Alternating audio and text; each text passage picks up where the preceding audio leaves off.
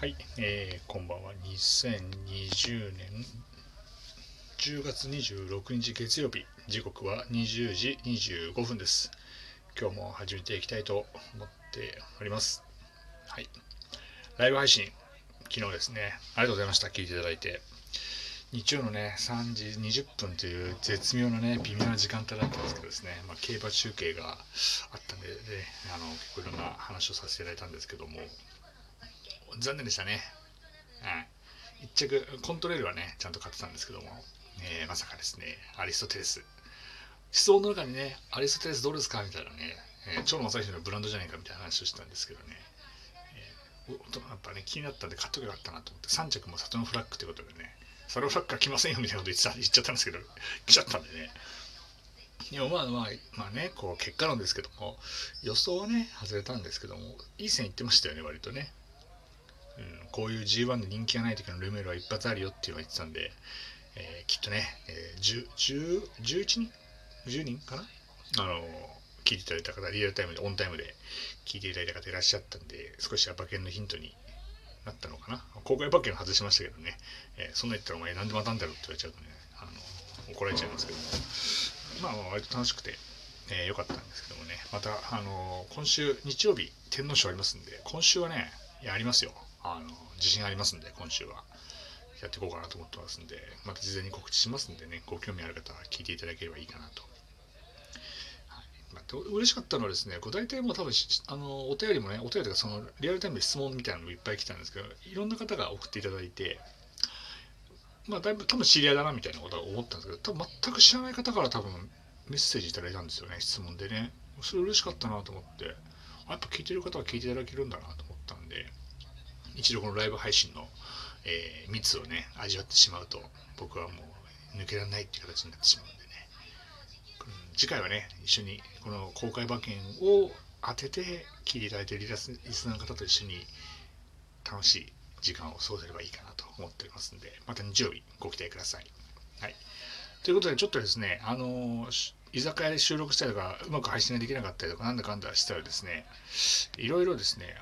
お便りがお便りがあって、えー、実回一回回答したんですけど、えー、それも返しができなくてね、できなかったのがあったんで、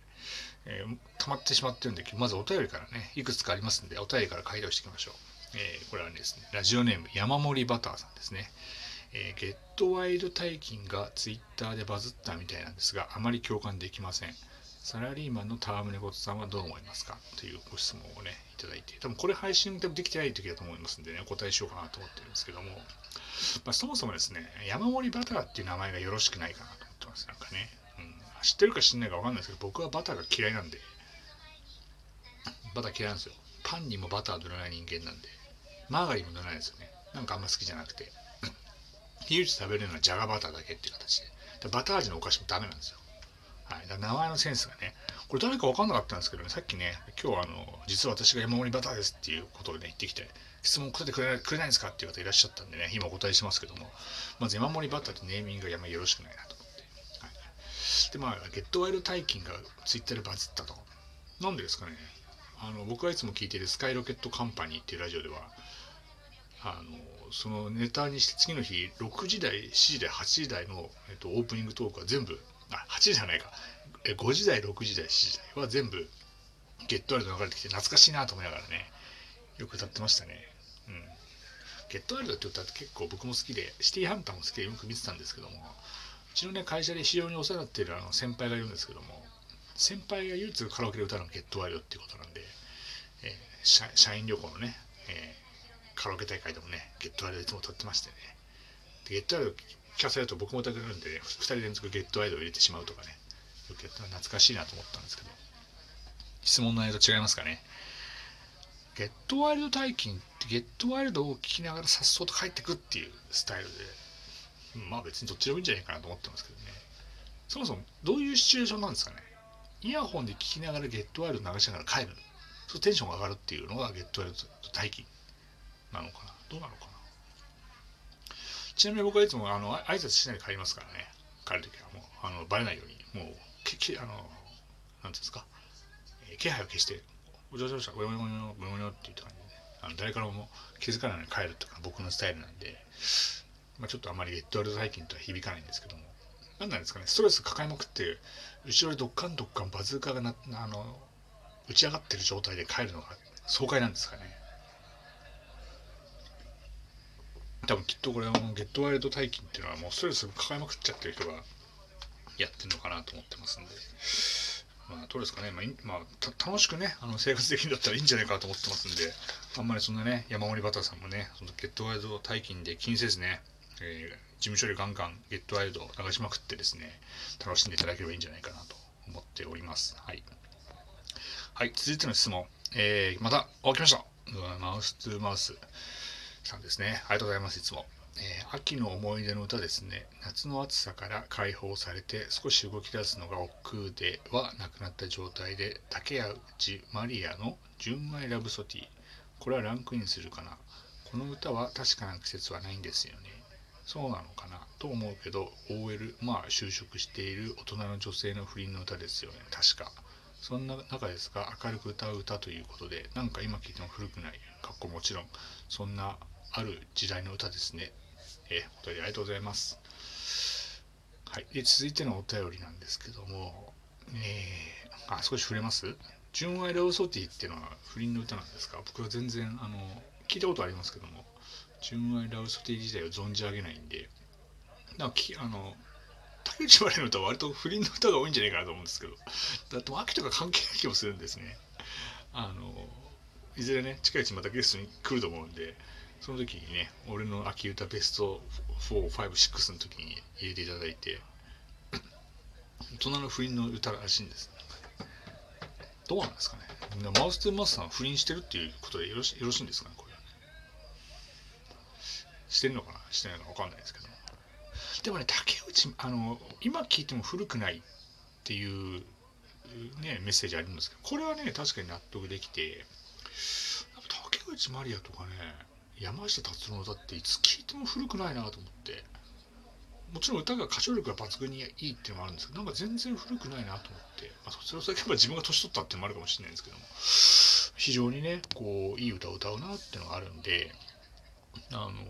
なんかあんま不倫確かに不倫っぽくないなって感じしますね。言われてみればね。うん。今度竹内まりや縛りでやりますか？俺の竹内まりや。俺の竹内まりやって失礼ですね。山下達郎の竹内まりやなんでね。俺の竹内まりやってちょっと不倫っぽくな聞こえてしまうんで、ちょっとやめましょうか。それはね、でもね、俺の山下達郎じゃなくて、俺の竹内まりやっていう形でね、やってみてもいいんじゃないかなと。僕の僕はね、ぜひとも冬になったらね、こう赤いマフラーをしながら、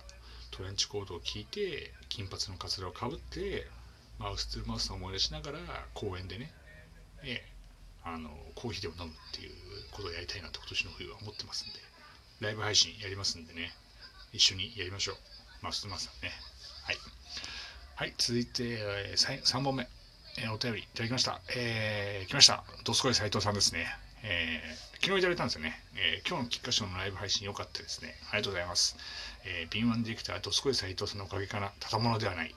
そうですね。ただ肝心の実況は経験のなさを露呈してしまいましてね。最後の方はアリストテレスしかいないからアリストテレスが勝ったのかと思いましたよ。次は逆オファーのあったマウス2マウスさんとのゲストトークですね。引き続き楽しみにしてますね。確かにね。これのきっかけ持ち込んだらねどすこい斎藤さんだったんでね。どすこい斎藤さんはただまじゃないと思ってますんで。多分今週またなんかあのネタを考えてくれてるらしいんでどっかのタイミングでゲストに来ていただいて続きやっていこうかなと思ってますんで。アリストテレスって待って全くのノ僕の中ではノーマークだったんでベルトライゼンデがずっと並走してと思って勝ったと思ったらアリストテレスアリストテレスみたいな感じでえ？っと思ってね、今日いろいろネットニュース見てましたけども、まあ、ルメールの紙記事だったっていうことでね。まあ何も言えなくなっちゃうそうするとね。うん。でえっ、ー、とマウスマースさんね、うん、逆オファー。まさかの逆オファーをいただいたんでぜひともねあの来ていただきたいんですけど。いかんせん平日がいいんですけどね。土曜日の午後空いてる時間しかダメというね。非常にこう時間が縛られてるんで困ったなと思ってるんです。いつかね。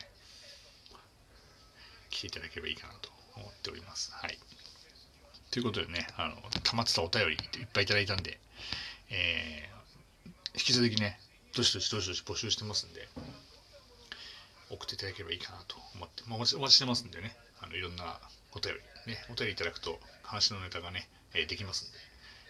えー、ラジオトークね、久しぶりに喋るとね、いいんですけどね、毎日一人で喋ってるとね、もうさすがにね、ネタが尽きてきたっていうことで、ね、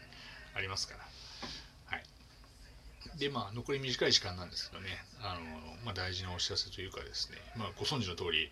えー、日本中が歓喜に包まれた、えー、10月22日の深夜1時、えー、ナインティナインの岡村隆史さんがご結婚されました。我々ね、えー、アローン会の、えー、部長ですね、えー、部長のね、岡村さんがですね、ご結婚されたという形になってね、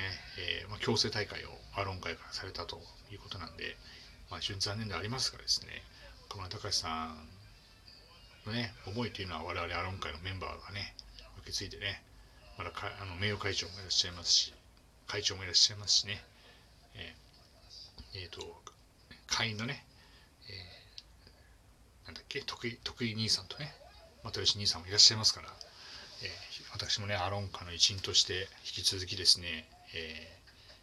ー、いつかね、えー、アロン会から脱退できるようにね、アクティブに行動していけばいいかなと思っておりますんで、えー、そちらの方にもね、熱い声援をお待ちしております。とにかくね、えー、岡村部長、ご結婚おめでとうございました。ということで、今日はこのぐらいにしようと思ってますんで、また明日同じぐらいの時間にお会いしましょう。どうもありがとうございました。失礼いたします。